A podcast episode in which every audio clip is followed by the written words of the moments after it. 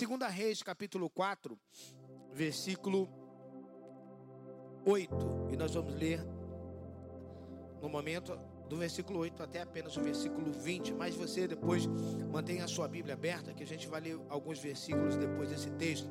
Diz assim a palavra do Senhor: certo dia, Eliseu foi a Sunem, onde uma mulher rica insistiu que ele fosse tomar uma refeição em sua casa. Depois disso, sempre que passava por ali, ele parava para uma refeição. Em vista disso, ela disse ao marido: Sei que esse homem que sempre vem aqui é um santo homem de Deus. Vamos construir lá em cima um, quart, um quartinho de tijolos e colocar nele uma cama, uma mesa, uma cadeira e uma lamparina para ele. Assim, sempre que ele nos visitar, ele poderá ocupá-lo. Um dia, Eliseu, quando subiu ao seu quarto e deitou-se, ele mandou seu servo Geazi chamar a sunamita, e ele a chamou. E quando ela veio, Eliseu mandou Geazi dizer-lhe: Você tem todo este trabalho por nossa causa.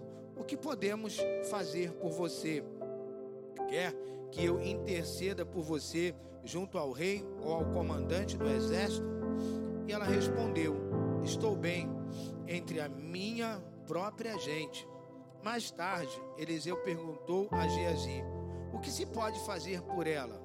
Ele respondeu: Bem, ela não tem filhos e o seu marido é idoso.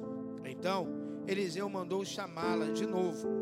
E Geazi a chamou e ela veio até a porta. E ele disse: Por volta dessa época, ano que vem, você estará com o filho nos braços.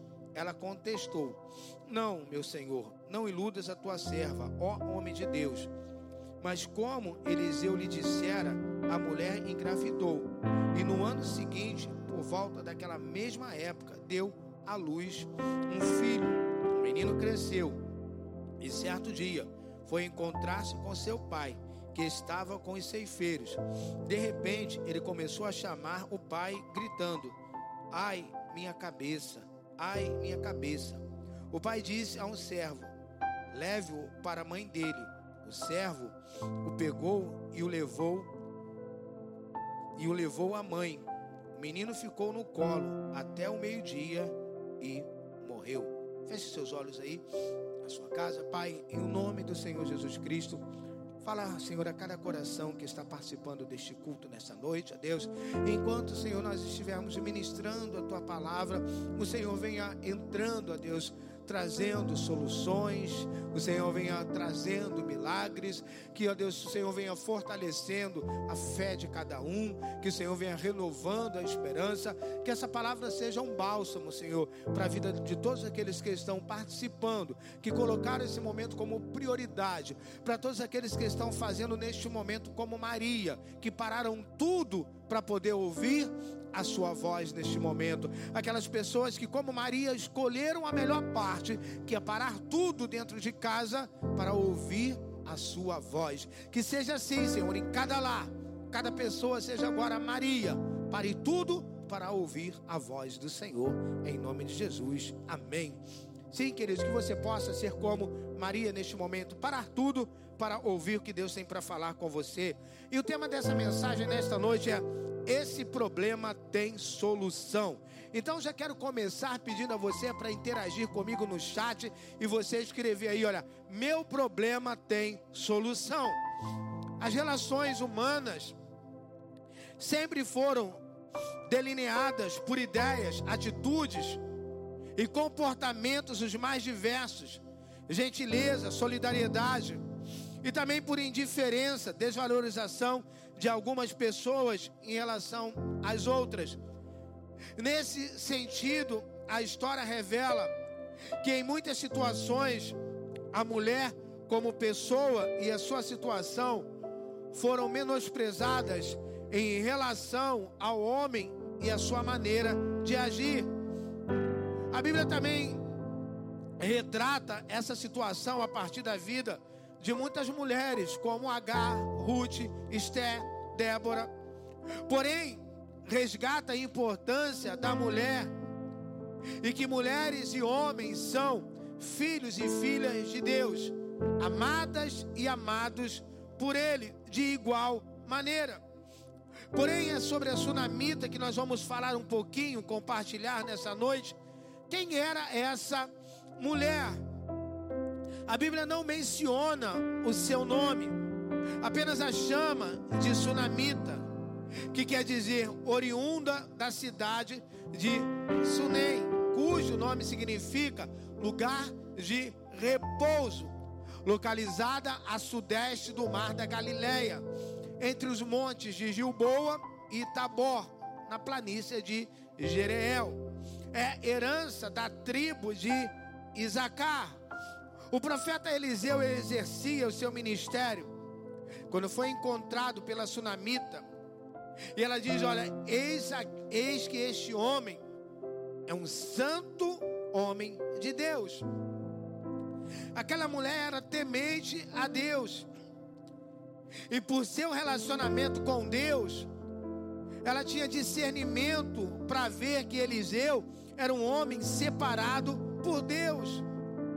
A partir daí, Eliseu torna-se hóspede dela, como forma de retribuição.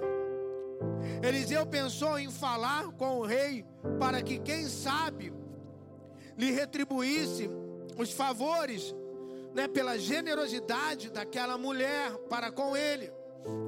E a sua resposta para Geazi foi: Não, eu habito no meio do meu povo, ou seja, eu sou feliz nesse lugar, eu não necessito de mais riquezas, me agrada o convívio no meio do povo. Então Eliseu pede a Deus que lhe dê um filho, e passado um tempo, o filho da sunamita, ele nasce, cresce, em certo momento ele sente uma forte dor de cabeça, e o texto diz que ele falece. As pessoas que dizem que há jeito para tudo na vida. Há um ditado popular que diz que só não tem jeito para a morte. Há pessoas, irmãos, que por causa dessa pandemia perderam muitas coisas, e entre elas, esperança e fé. A fé que o escritor de Hebreus diz que é a convicção de fatos que não se veem, a certeza de fatos que se não veem, e a convicção das coisas que se esperam. Nessa noite, queridos, existem na Bíblia alguns personagens que nos ensinam que não precisamos nos desesperar diante de uma tragédia, de coisas ruins. Personagens que tinham tudo para se desesperar diante dos seus sonhos. Pessoas que estavam diante de impossibilidade e mesmo assim acreditaram que seus problemas tinham solução. O ser humano ele tem por tendência achar que está tudo perdido.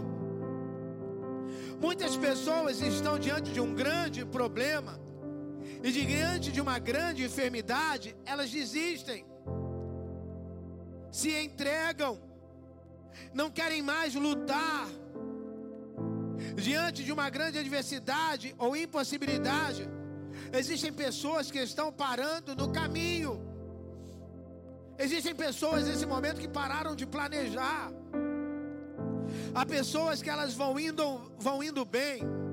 Existem pessoas que vão caminhando muito bem, até aparecer o primeiro desafio, até aparecer um grande obstáculo.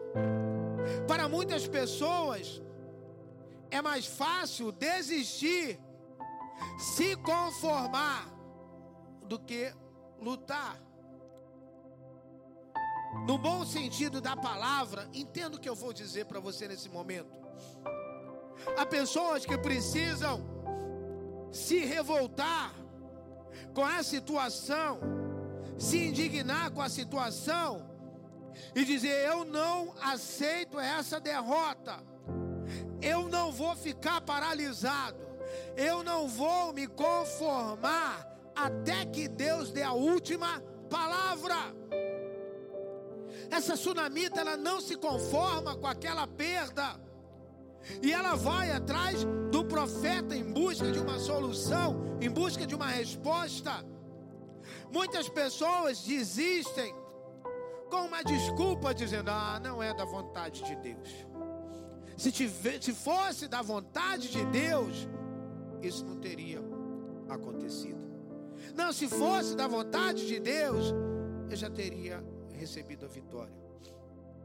Vamos aceitar. A vida é assim mesmo. E por isso há pessoas que já não oram mais pelo milagre, que já não lutam mais pelos seus sonhos. Há pessoas que nesse tempo estão abrindo mão da sua bênção. Hoje eu estou falando com alguém nesse culto. Não abra mão da sua benção. Esse problema tem solução. Não desista. Esse problema tem solução. Estamos diante de um texto onde uma mulher perde o seu filho. Filho, herança, filho, bênção. Estamos diante de uma mulher que o seu filho morre no seu colo, na sua casa. O que me chamou a atenção, querido, nesse texto aqui, que nós lemos, eu quero ler com você de novo o versículo 19. Diz assim a palavra do Senhor: de repente, ele começou a chamar, meu, começou a chamar o pai, e disse, gritando, né? Ai, minha cabeça, ai, minha cabeça. O que me chamou a atenção nesse versículo foi logo a primeira frase, que diz: de repente, de repente o filho morreu, de repente o sonho se foi, de repente a vida dessa mulher virou de cabeça para baixo. De repente era uma família feliz que agora passa por uma tragédia. De repente vem o luto. De repente vem a perda. De repente vem um vírus e para as maiores potências do mundo. De repente vem um vírus que paralisou as nações. De repente vem um vírus que faz com que já estamos indo para o terceiro mês de quarentena. De repente vem um vírus que fez algumas pessoas trabalharem em casa. De repente vem um vírus que fez com que outros perdessem o seu emprego. De repente vem um vírus e a igreja passa a ter que fazer cultos online. De repente a vida mudou. De repente mudou tudo. E fomos obrigados a nos reinventar. Estamos sendo obrigados a nos, principalmente, né? Algumas pessoas, a juventude tira de letra, mas de repente fomos obrigados a nos entender melhor com a internet, com as mídias, com as redes sociais. O texto diz que de repente, irmãos, esse filho, essa mulher teve sua vida de repente virada de cabeça para baixo. Queridos, se você analisar, o texto em nenhum momento fala que ele estava doente, ele não estava.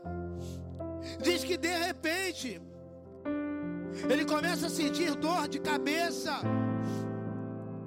E de uma hora para outra, o texto é claro, de repente. Sabe qual é a pergunta que eu quero fazer para você nessa noite? Como você está reagindo diante dos de repentes da vida? Como é que você está reagindo com esse de repente? Porque, como eu falei, meus irmãos, de repente tudo mudou. Repente a vida paralisou. Nós conversávamos ontem, né, online, no meu grupo de vida, e a gente falava exatamente sobre isso. Eu falava com os irmãos que a gente, eu particularmente não imaginava no início do ano, e o pessoal do grupo também que nós íamos chegar em março e a vida ia mudar, de repente tudo ia mudar. Porque, irmão, se você imaginasse que iria acontecer, você, ia, você teria segurado seu cartão de crédito, você teria guardado mais um dinheiro. né? você teria feito outros planos, mas de repente tudo virou. O que eu aprendo com essa mulher, que ela tem um ato de fé e determinação. Ela não chorou ali, é desesperada. Ela não mandou avisar o marido que o filho havia morrido. Ela não preparou o velório para enterrar o filho. Mas ela deixou o menino no quarto de Eliseu, reuniu os empregados, preparou jumentas e foi até o Monte Carmelo ao encontro do profeta, sem olhar para a situação, para o problema. A sunamita corre ao Carmelo. Carmelo significa presença de Deus. E guarde isso: Carmelo significa presença de Deus. A vida da sunamita pode ser uma lição para os dias atuais. Vivemos momentos de tristeza, de morte. Esse é um momento tenso, um momento de instabilidade econômica do país, mas pode ser também um instante de possibilidades e superações. Nós aprendemos com essa mulher, com essa perda, que também temos condições de superar. Você está sendo desafiado a colocar as suas mãos a serviço do reino de Deus. Como a sunamita, podemos ter discernimento para nos posicionar segundo a vontade de Deus e não sendo coniventes e nem omissos nos momentos de adversidade, mas mantendo firme a convicção de que somos instrumentos nas mãos de Deus. Somos chamados como instrumento, sendo solidários e atuantes. Acreditar no impossível de Deus para nós. No caso da tsunamita, qual era o impossível? A ressurreição do seu filho. Qual é o seu impossível nessa noite? Nós estamos sendo encorajados através dessa mulher. Estamos sendo encorajados a desenvolver a fé. Desenvolver a fé com ousadia da sunamita, que percorreu quilômetros em busca do seu desejo, do sonho de ver seu filho. E aquela mulher, ela não, não olhou para obstáculos ela vai até o Monte Carmelo, que quer dizer presença de Deus, buscando força e coragem. E eu convido você a desafiar os seus medos e, como a sunamita, buscar uma vida melhor em segurança e confiança no Deus que realiza muito mais do que queremos, pedimos, pensamos ou imaginamos. Quero dizer para você nessa noite: é tempo de lutar, é tempo de clamar em oração, é tempo de buscar o impossível, de crer que temos um Deus que tem solução para todos os nossos problemas. Eu não sei o seu problema, os seus problemas, o tamanho do seu problema, a gravidade do seu problema. De uma coisa eu sei e estou convicto: esse problema que você está passando, ele tem solução. Em nome de Jesus, eu creio que Deus está abrindo uma porta para você eu creio que nesses dias você vai receber um milagre. Eu profetizo portas de emprego sendo abertas. Cura para alguém da sua família ou que você conhece que está com coronavírus. Queridos, a sunamita, ela não se entregou. Ela não desistiu. Imagina você ter seu filho morrendo no seu colo ela foi até o profeta, porque ela, diante do luto, diante da perda, diante de uma impossibilidade, ela vai até o Carmelo, até a presença de Deus, e ela busca a solução, ela vai em busca do seu impossível. diante do de repente, ela não fica prostrada, diante do de repente, ela não se entrega, ela não manda enterrar o seu filho. O filho, queridos, estava morto. Não, não tem como não olhar para esse fato, para essa realidade. O filho dela morreu junto ao seu colo. Queridos, eu não sei se você está conseguindo entender. O filho dela estava morto. Mas por que, que ela foi até o profeta? Por que, que ela foi até o Carmelo? Por que, que ela foi até a presença de Deus? O filho estava morto, mas a fé dela não morreu junto com seu filho. A fé não morreu junto com o filho. A esperança não morreu junto com seu filho. Diante do de repente, que trouxe a ela a pior notícia na vida de uma mãe, a morte do seu filho. A Bíblia diz que ela toma uma atitude.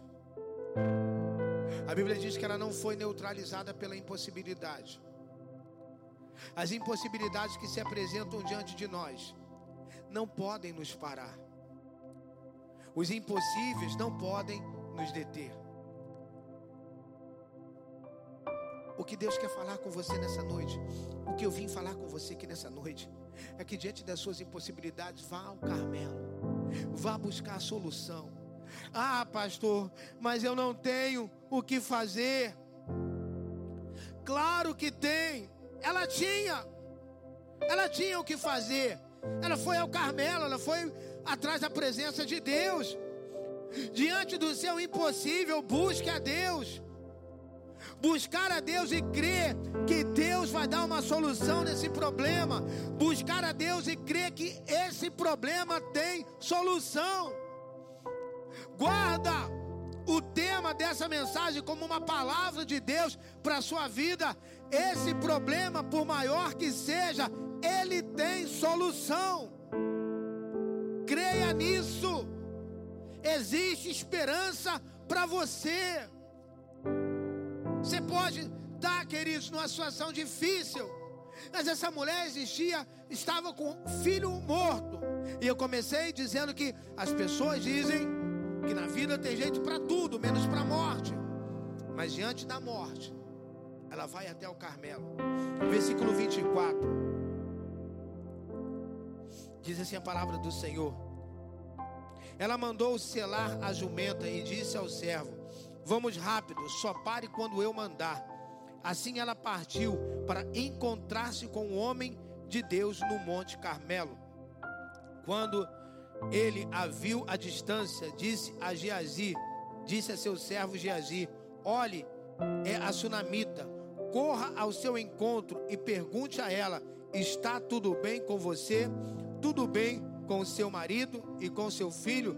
E ela respondeu a Geazi: Está tudo bem. Resposta de quem mesmo diante de um filho que ela deixou morto. Resposta diante de uma imensa dor. Se algo que para ela era humanamente falando era impossível. Ela não perdeu a sua fé e nem a sua esperança. Essa frase dessa mulher, irmãos, é a frase que eu respondi para tantas pessoas desde o início dessa pandemia, quando me perguntavam, e até hoje, quando alguém me pergunta, pastor, e aí como é que o senhor está? Como é que está a família? Essa é a frase que eu uso. Vai tudo bem. Eu tô como a tsunamita, meu irmão, minha irmã. Vai tudo bem. Não importa as más notícias. Não importa o quadro atual. Vai tudo bem. Porque eu sei em quem eu tenho crido. Eu sei que Ele é poderoso, queridos, para mudar situações que nos afligem todos os dias. Precisamos nos fortalecer, declarando para nós mesmos para nossa família, para os vizinhos, para os amigos. Existem momentos que você precisa parar de frente ao espelho e dizer para você: vai tudo bem.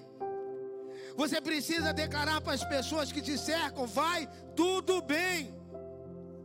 Por mais, queridos, que as circunstâncias mostrem ao contrário, vai tudo bem, porque eu sei o Deus que eu sirvo, e o Deus que eu sirvo, para Ele não existe impossíveis, não existe absolutamente nada que Deus não possa fazer, nada que Deus não possa fazer. Versículo 29. Então, Eliseu disse a Geazi: Põe a capa por dentro do cinto, pegue o meu cajado e corra. Se você encontrar alguém, não o cumprimente. Se alguém o cumprimentar, não responda. Quando lá chegar, ponha o meu cajado sobre o rosto do menino. Agora veja o que a sunamita fala, queridos. Veja o que, que a, essa mulher fala. Versículo 30. Olha o que ela diz. Mas a mãe do menino disse: Juro, pelo nome do Senhor e por tua vida, que se ficares, não irei. Então ele foi com ela. A sunamita não abriu mão da presença do profeta na sua casa. Nós sabemos muito bem que o profeta representa Deus. E ela disse: Se você não for até a minha casa, daqui eu não vou sair. Ela falou: Se você não ficar, ficar aqui, eu não irei. Se você ficar aqui, eu não vou com ele. Eu quero ir com você. Aí disse, eu não vou sair daqui. Eu fiquei perguntando para Deus nessa tarde, Senhor, por que, que ela não foi com Geazi? Eliseu deu a capa, Eliseu deu o cajado. Eu perguntei para o Espírito Santo, por que, que ela não foi com Geazi? Sabe o que, que o Espírito Santo me respondeu? Quem não tem unção de Deus não serve para resolver os nossos problemas.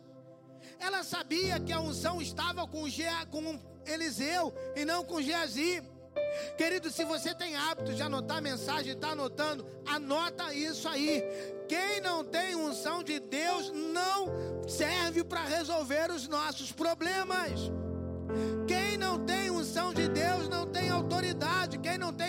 não tem poder. Para ter unção, tem que ter intimidade com Deus, porque intimidade, querido, gera autoridade, intimidade gera poder. Quem não tem unção não serve para resolver os problemas. Ela disse: Olha, a unção está com você. Se você não for, eu não vou. Não adianta mandar Geazi. Não adianta, porque ele não vai resolver versículo 31. Geazi chegou primeiro e pôs o cajado sobre o rosto do menino, mas ele não falou e nem reagiu. Geazi chegou primeiro, pôs o cajado sobre o rosto do menino, mas ele não falou e nem reagiu. Então Geazi voltou para encontrar-se com Eliseu e lhe disse: O menino não voltou assim. Porque o menino não voltou assim. Geazi não tinha unção. Por isso ele não resolveu o problema. Sabe por que esse teu problema não foi resolvido ainda?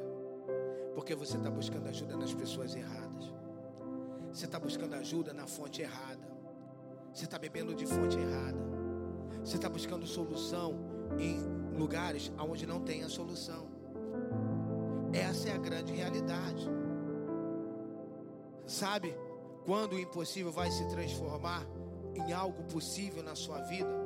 Sabe quando o milagre vai acontecer? Quando você reconhecer Deus como Senhor da sua vida. Quando você for até o Carmelo, quando você for até a presença de Deus. Diz que Geazi foi lá, fez tudo que o profeta disse, mas não resolveu. Ele olha, o menino não voltou assim. O menino está lá, continua morto. Quando você reconhecer Deus como o único Senhor da sua vida, quando você for na, na, na fonte certa, sabe por quê, queridos? Deus é, é, é um Deus, irmãos, Ele é um Deus de milagre. Deus é Deus que a Bíblia diz que Ele faz caminho erno no deserto. No meio da escuridão, Ele vem para iluminar a tua vida. Ele é o Deus das causas impossíveis. Ele é o Deus das horas difíceis. Versículo 32. Quando Eliseu chegou à casa, grave isso. Quando Eliseu chegou à casa, que casa? A casa da sunamita. Lá estava um menino morto, estendido na cama. Quando Eliseu chegou na casa, o menino estava morto. Ouça, quando Eliseu chegou na casa da sunamita, lá estava o problema. Quando Eliseu chega na casa, lá estava instalada a crise. Quando Eliseu chega na casa, lá estava uma impossibilidade. Quando Eliseu chega na casa, estava um, um problema impossível para aquela família resolver. Quando Eliseu chega na casa, o menino estava morto. E a minha pergunta é: o que está morto na sua casa? O que está morrendo na sua vida com essa crise? O que piorou depois dessa pandemia? Qual o problema que você está vivendo? Que você está dizendo é impossível disso se resolver? Qual o problema que você está dizendo isso aqui não tem solução? Você está se vendo numa sinuca de bico? Você não consegue enxergar a saída? as contas estão acumulando, essa pandemia trouxe dívidas. O filho estava morto, mas a fé dessa mulher estava viva. O filho morreu dentro de casa, mas a esperança dela não. A fé faz o impossível acontecer. A fé pode, queridos, levar você a um outro nível. Versículo 33. Ele entrou, fechou a porta e orou ao Senhor. 34. Depois, deitou-se sobre o menino, a boca, a boca a boca, olhos com olhos, mãos com mãos. Ele se debruçava sobre ele. O corpo do menino foi aquecendo. Eliseu se levantou e começou a andar pelo quarto. Depois subiu na cama, debruçou-se mais uma vez sobre ele. O menino expirou sete vezes e abriu os olhos. Eliseu chamou Geazi e mandou chamar a sunamita. E ele obedeceu. Quando ela chegou, Eliseu disse: Pegue o seu filho. Querido, pegue o seu filho. Pegue a sua vitória. Olha aqui, queridos, tem algo profético que eu quero liberar sobre a sua vida. Algo profético que eu quero liberar sobre a sua vida. Mas antes de eu liberar, quero fazer algo aqui. Aí na sua casa, feche seus olhos e põe a mão no seu coração. Põe a mão no seu coração. Pai, no nome de Jesus, nesse momento, aumenta a fé do teu povo para receber essa palavra agora. Em nome de Jesus. Amém. Olha, queridos, o que, que ela diz aqui? O profeta chegou na casa da sunamita. E o que, que aconteceu lá? Ele ressuscitou o filho dela.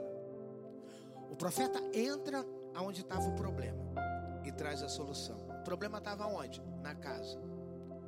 O profeta aqui representa Deus. E eu quero liberar sobre você uma palavra profética e dizer que hoje Deus está entrando na tua casa e está ressuscitando tudo que está morto. Deus hoje está entrando na tua casa e trazendo solução para os teus problemas. Deus está entrando na tua casa e liberando uma unção de cura. Deus está entrando na tua casa e derramando unção de multiplicação, unção de conquista, unção de ousadia. Deus está entrando na sua casa, liberando o milagre que você precisa. Deus está entrando nessa situação e transformando essa adversidade numa grande benção. Diz que o profeta Eliseu entrou na casa e ressuscitou o filho daquela mulher. Ou seja, o profeta trouxe à existência aquilo que estava morto. Receba essa palavra. Deus está entrando na sua casa e está trazendo à existência aquilo